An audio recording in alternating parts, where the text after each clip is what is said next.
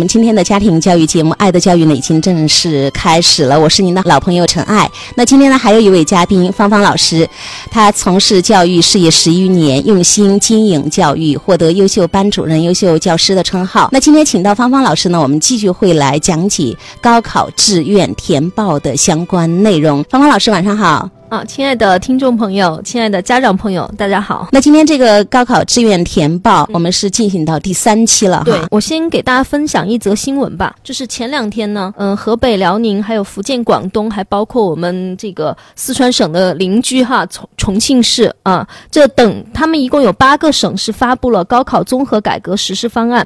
那么他们是将采取三加一加二的模式。那么这个模式呢，是从二零一八年秋季入学的高一年。级学生开始实施这个信号是什么呢？这其实是意味着新高考的录取模式也会发生变化。那到现在为止呢，我们四川是还没有实行新高考，但是我们觉得这个趋势应该是比较明显的。所以我觉得 家长朋友们可以及早准备，就是明确我们这个选科呀，还有选专业的关系，还有选科和选大学的关系。越早准备，可能自己到时候心里就越会有底气。那么我们今天是要了解几个术语啊，刚才陈老师已经。说了哈，那么在这个志愿填报当中，我们有几个术语是绕不开的，比如说像这个顺序志愿。平行志愿，这个顺序志愿、平行志愿有什么区别？他们又是怎么录取的呢？然后还有第二个呢，就是专业级差。专业级差呢，是这几年比较好的一些学校呢，都会采用的这样一个对专业录取上的这样一种规定。什么是顺序志愿呢？什么是平行志愿？这个高考志愿不是都是平行志愿了吗？嗯，怎么还有顺序志愿这种说法？哎，不是已经过时了吗？确实，现在很多批次它大量的会采用的这个平行志愿，但是呢，我们还是要了解一下顺序志愿，是因为我们在提前批的录取当中，因为它高考是分很多，志愿是分很多批次，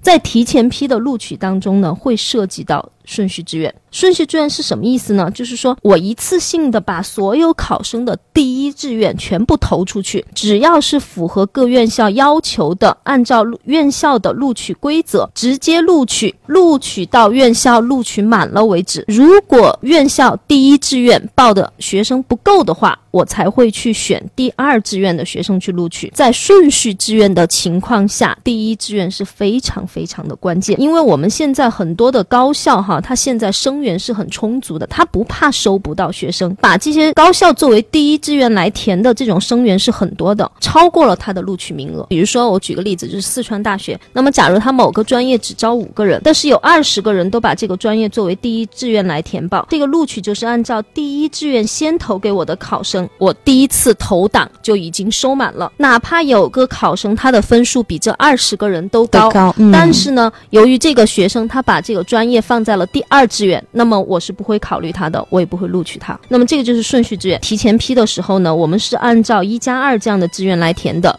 一加二的意思就是说，第一志愿就是顺序志愿的第一志愿，嗯，然后二呢就是第二志愿是有两个平行的学校，是这样子。因此在顺序志愿的时候，一定要把第一志愿作为一个非常关键的一个信息。那么一般情况下，我们是需要一锤定音。嗯，但是因为在我们现今的这个录取，就是说考生在填报的时候，可能有些孩子有也会。放弃提前批，因为毕竟之前我们讲过的提前批，它其实是有很多规定和限制的，所以更多的孩子他会选择就是平行志愿本科批次。平行志愿是什么意思呢？就是我们现在在填志愿的时候，家长们碰到的最多的这样一个填报，它是指在一个投档时间段内，我可以填几个志愿，而这几个志愿呢是没有主次之分的，它都是第一志愿，所以我们就把它叫做平行志愿。平行志愿它的投档的原原则就是志愿。是并列的，位次优先。遵循志愿一轮投档，那么这几个原则我给大家解释一下。志愿并列是什么意思呢？那么我们在填平行志愿的时候，会填 A B C D E F 六个志愿，那么这六个志愿都是并列的，没有主次，所以我们把它叫做平行志愿。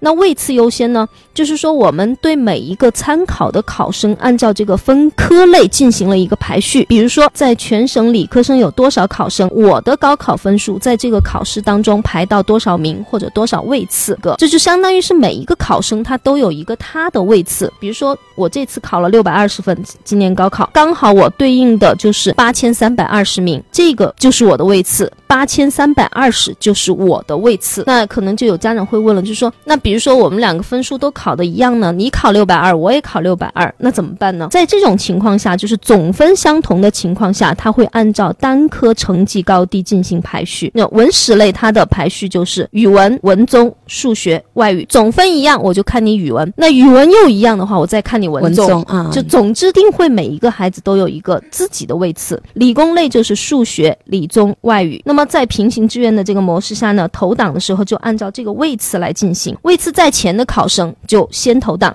位次在后的考生就后投档。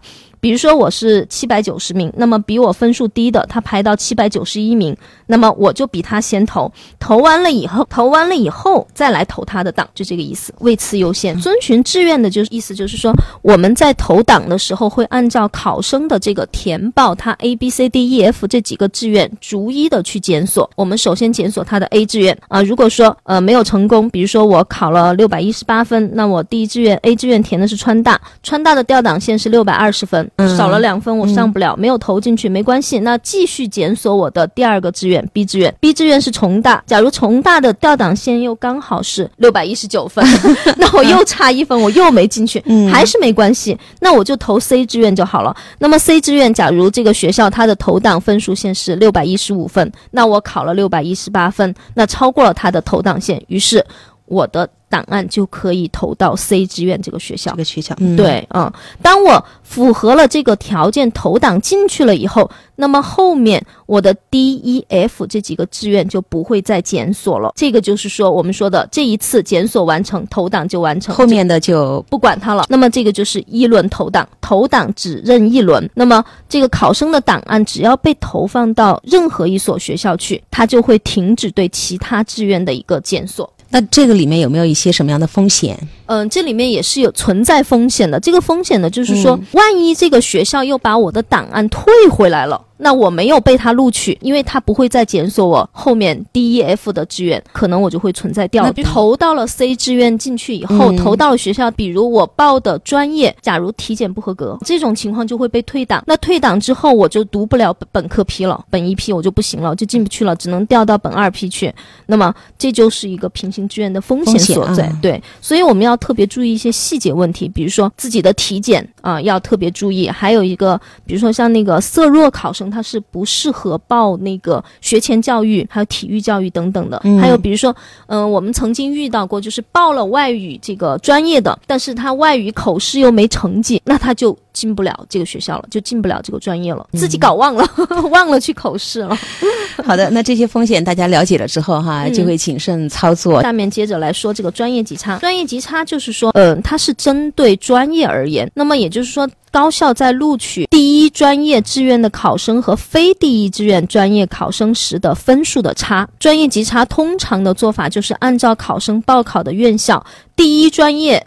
志愿不能够被录取的时候，就会把他的高考成绩减去某一个分数之后，再与报考第二专业志愿成绩进行比较。嗯，刚才我们就是讲了这个专业级差的概念。那么讲了这个概念之后，就是说我们考生在报考按照专业级差的方式进行录取的招生院校的时候呢，就要特别的慎重了。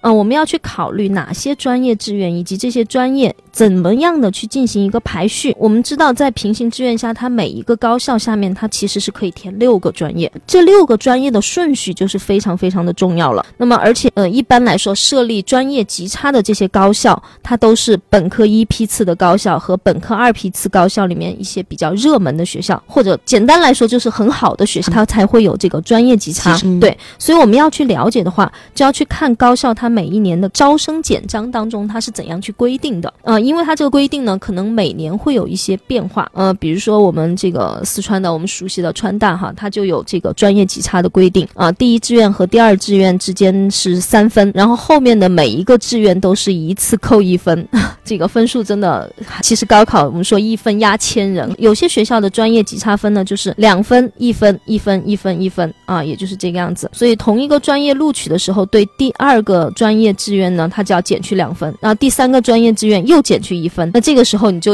贡献了三分了。如果是第四四个专业志愿，那再减去一分，就一共四分了。那这个时候就要把你减去四分以后，再和别人把这个专业填到第一志愿的第一专业那样的一个学生去比的话，你的优势就没有那么明显了。我们举个例子哈，嗯，比如说有个理科考生哈，他考了五百九十八分，他填的是北师大，那么超过了当年在北师大在四川的调档线，嗯，超过了十三分。那他报的这个心理学的专业录取分数最低分是六百一十六分。啊，数学专业他报的是五百九十七分，化学专业最低分是五百九十四分。那这个考生虽然总分他是超过了第二和第三专业的录取最低分，就是数学跟这个化学对对，嗯，数学五百九十七嘛，嗯化学五百九十四嘛，他考的是五百九十八，但是呢，最后他还是没有被录取啊。所以当时这个考生和家长就百思不得其解，说我明明分数都已经超了这两个专业，我怎么会没有录取呢？那么原因。在什么地方，我们就分析一下就知道了。就是北师大在当年的招生简章当中，它规定了一二三专业志愿分数级差分别是三分和两分，考生高出了调档线十三十三分，就说这个学生他按照平行志愿投档进去，他其实是已经进了北师大的这个学校的这个第一个门槛的。那么录取的把握呢，应该也是比较大。但是由于这个考生在第一专业志愿当中，他填的是心理学，呃，心理学是北师大非常非常好的。这个专业是很优势的专业。当年这个心理学在四川的招招生的这个分数是六百一十六分，他只考了五百九十八分，对，所以他没有达到这个分数，那么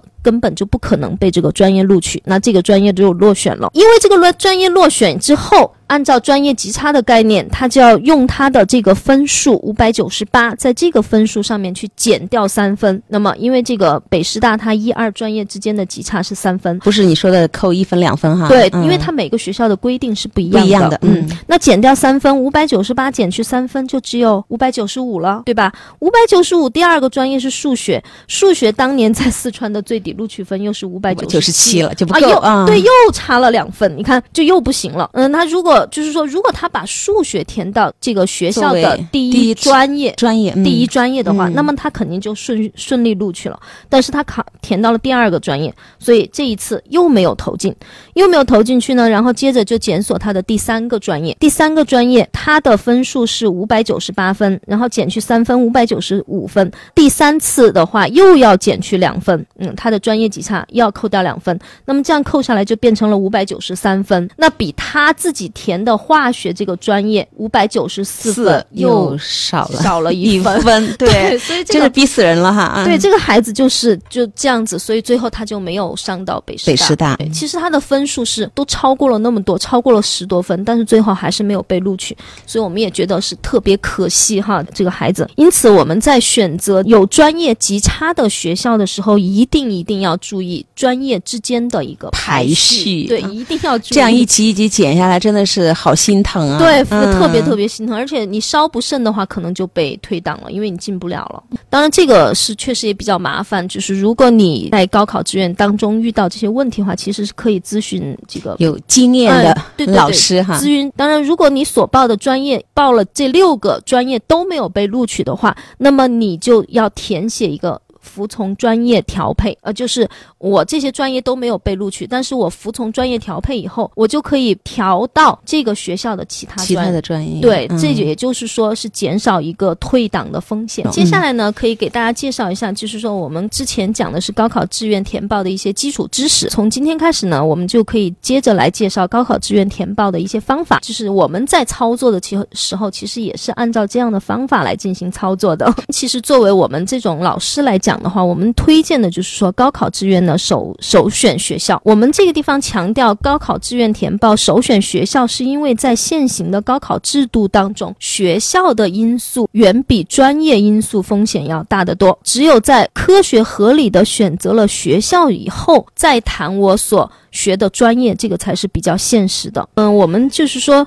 在根据现在的投档模式和录取模式，其实高考的实质呢，它应该是高等学校对想要就读该校的考生进行一个择优选择的一个过程。那么因此，普通高校才是考生高考志愿的诉求主体。换句话说，就是说是普通高校在对考生进行挑选，而不是某个专业来挑考生，嗯，来挑学生。学校挑考生，对，其实是学校在挑学生。讲一个网上的段子哈，好，就是说在找工作的时候，那个双选会人特别多哈，然后有些好的单位就是被里里三层外三层的这个学生围着，包围着，嗯，对，包围着。然后有个学生想进去，就挤都挤不进去。那么这个时候，他就在后面拿着他的毕业证书，大喊一声：“我是清华的。” 那么这个时候，可能就是说很多人就会回头回头看他，然后就他就趁机就挤进去了，可能是个段子哈。但是我觉得从侧面也是说明了这个高校的一个品牌效应。所以就是说，你去读一个好的大学，在我们看来，可能有些时候比你这个好的专业机会啊、收获呀也会大很多。人其实有些时候，你学了这个专业，你是不是工作以后就一定会从事这个专业？有些时候也并不如此。嗯，我们说到最后，实际上一个人看他的发展是看他的综合素质，对不对？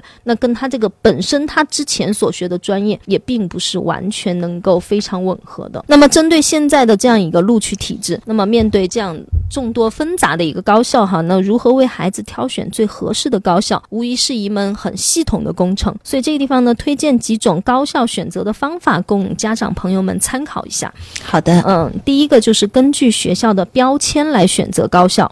那一说到标签，可能很多家长就会问：买东西有标标签，那学校也有标签吗？对，这个学校也是有标签的哈。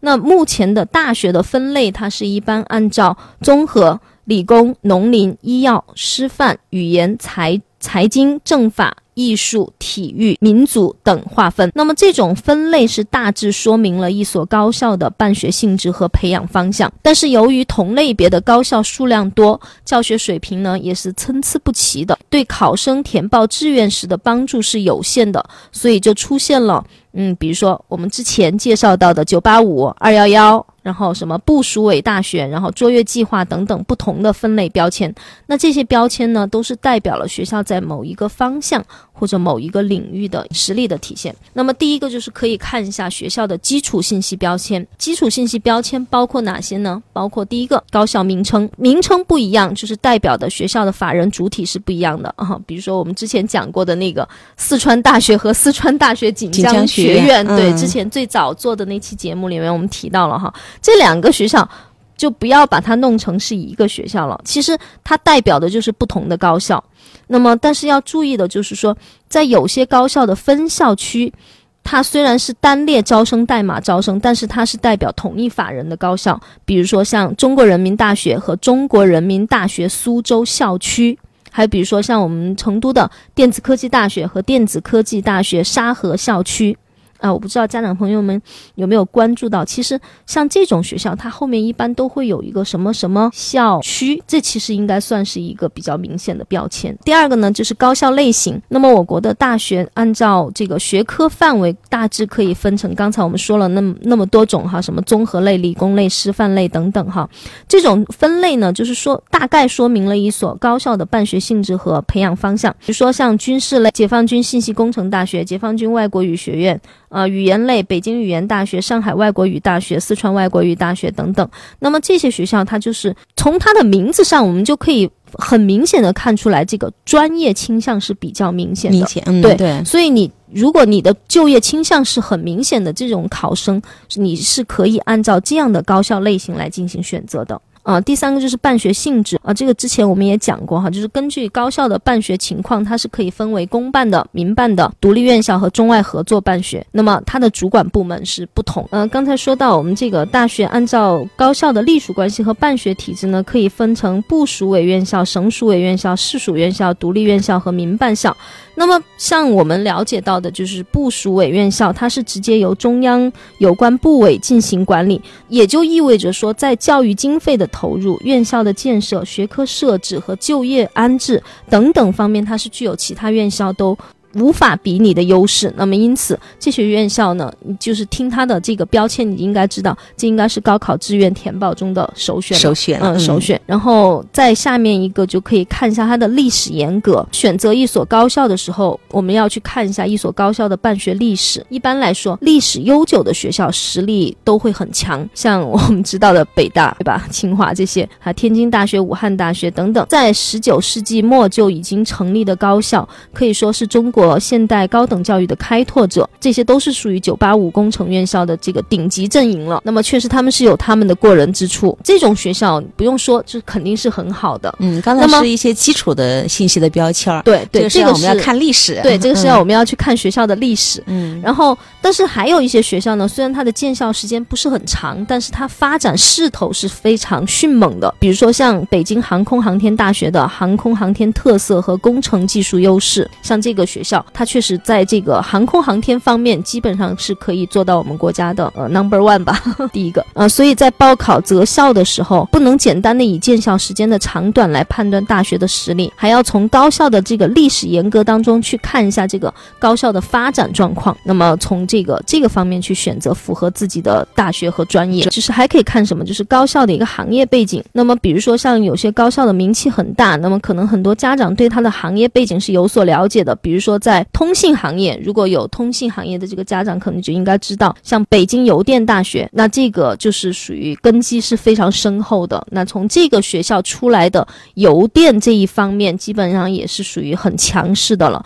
然后在军工行业，就像那个哈尔滨工业大学，这也是在军工上面是非常非常有特色的。然后还有像电力电力行业，家长朋友如果从事这个行业就会很了解，像电力行业那个华北电力大学，那么这些学校都是属于可以说是备受考生青睐的香饽饽。嗯，那么但是由于高校的这个更名啊、合并啊等等，就是说现在很多高校的行业背景并不一定会体现在这个名字里面啊。我们听北京。邮电大学一听就知道啊，邮电的，但是它有些那个更名了之后，它就不一定从名字里面就能看得到，所以说呃，我们就要去翻一下它的这个招生简章，看一下学校的简简介啊。举个例子，像那个湖南大学，可能。听这个名字，我们压根儿就不知道它这个学校有什么传统优势哈。但是去看它的简介，我们就可以看到，就说这个学校是一九五三年全国院院系调整，学校曾经先后更名为中南土木建筑学院和湖南工学院。看它这个历史沿革之后，你就可以发现哦，它曾经是土木建筑学院，那它肯定是在这个土木工程和建筑学业上面它是有一定底蕴的。嗯，实际上确实也是如此的。那么湖南大学曾经隶属于国家机械工。工业部，那么这个学校的机械制造和这个自动化车辆工程专业，这也同样是在全国高校里面都可以说是名列前茅的。那么像这样的学校，就是说确实是很多的哈。像沈阳理工大学的兵器类相关专业就是非常强的啊。长春理工大学是以光电工程为特色的，哈尔滨理工大学是机电学科为特色。考生如果了解到这个院校的行业背景这些知识，那么再结合。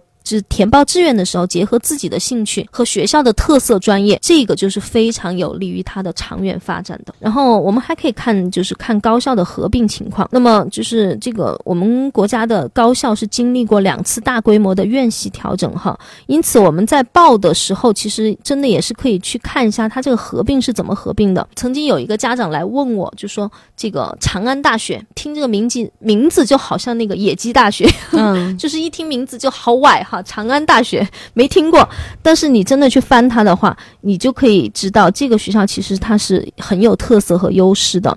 它是教育部主管的“二幺幺”工程重点建设院校，是由原来的西安公路交通大学、西安工程学院和西北建筑工程学院三所合这个高校合并而成的。就像其实我们四川成都的川大也是有三所院校合并的。这样你去看它的这个原来的这个合并之前，你就可以知道像。这个学校，它在这个公路交通方面，然后在这公路交通学科方面，这个应该是比较强的。呃，确实也是这样子。长安大学它是亚洲规模最大的一所公路专业大学。这个内容，如果你不认真去研究的话，其实你是不了解它的优势的。就是我们刚才说到那个，嗯，标签哈，还可以看什么呢？就是看高校的录取批次的升格时间。比如说，它由专科升格为本科院校，或者是由本科二批次升格为本科一批次。这样的一些学校，一般来说升格的时间越早，它的学校的办学实力也就是越强的。特别是对于四川考生来说，很多高校都已经调整至一本招生，所以选择的时候一定要去看一下当年的录取批次，以及你所报的专业所在的录取批次。有一些学校是有些专业在一批次，有些专业在二批次，这个一定要看清楚。然后，那么还可以看呢，就是学校的一些综合属性标签，像之前讲到的九八五二幺幺这些，就是一个综和属性。然后还有我们提到这个九校联盟，基本上是属于可能就是说国家我们说的顶层设顶层上的一流高校吧，就像北大、清华、浙大、复旦、交大，然后南京大学、中国科学技术大学、哈尔滨工业大学、西安交通大学，啊等等这些这些学校就是属于第一流的一流高校了哈。然后还有就是国家基础学科拔尖学生培养试验计划高校，这个就是珠峰计划，就是这个是国家为了回应钱学森之问提出的。推出的一项人才培养计划，那么目的呢，就是培养中国自己的学术大师。那这样的高校一共是二十所，呃，四川呢就只有一所院校，就是我们的川大。还有卓越培养计划高校，嗯，比如说像卓越工程师、卓越法律、卓越呃法律人才、卓越医生、卓越教师、卓越农林人才等等。嗯，还有这个二四幺工程大学，这二四幺呢是为了振兴中西部高等教育开展的。那么像四川呢，就是有川师、成都理工。然后西南石油、成都信息工程大学、西华大学、四川理工学院，这是这些综合属性标签。那么还可以看什么呢？还可以看这个教研标签。教研呢，就是说它是一所大学教学与研究的实力体现。那我们要读大学，其实我们是去读大师，其实是去读实验室。那么就是要了解这个我们就读的高校在教师水平和实验室建设方面的情况。那比如说像师资力量，你可以看一下。这个学校有多少个有正高级职称的这个老师？然后有多少中科院院士？有多少中国这个杰出教授？然后什么千人计划、长江学者，就这些这些教授之类的这种老师比较优秀。那如果一个大学的师资力量越强，那肯定意味着这个学校的办学实力就是实力就是非常强的。然后再看一下，就是一个学校的院系设置，高校下面有多少个院系？那么开设多少个本？科呃专业，那么覆盖多少个学科门类等等？一般来说呢，就是综合性大学，它的这个院校设置比较多，那这种学校的实力也会比较强。还有研究机构，还有这个学科标签，你可以看一下学校的博士学位授授权的一级学科有多少，博士学位授权的点数有多少，硕士学位授权有多少，然后博士后的流动站有多少？像这些，它其实都是一个大学它的实力的体现。还可以可以看一下，就是说教。育部和第三方机构对高校学科的评估情况。